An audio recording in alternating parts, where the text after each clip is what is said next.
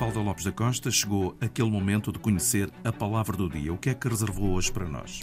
A palavra do dia é rímel. E rímel é um cosmético para colorir ou fazer sobressair as pestanas e também se chama o rímel máscara. Ora, o nome rímel vem de um nome próprio de Eugène Rimmel um talentoso perfumista britânico, nascido em França e que foi fundador da Casa de Rimmel, da House of Rimmel, no século XIX, em Londres. E a marca Rimmel ainda hoje existe e terá sido este senhor que inventou o Rimmel inicial. Já o Rimmel moderno, aquele que nós conhecemos, foi criado em 1917 por um químico chamado T.L. Williams, depois que a irmã que se chamava Mabel, lhe pedir que criasse um produto fácil de usar. Este novo rímel foi feito misturando vaselina e pó de carvão e fez tanto sucesso que Williams começou a vender este produto pelo correio.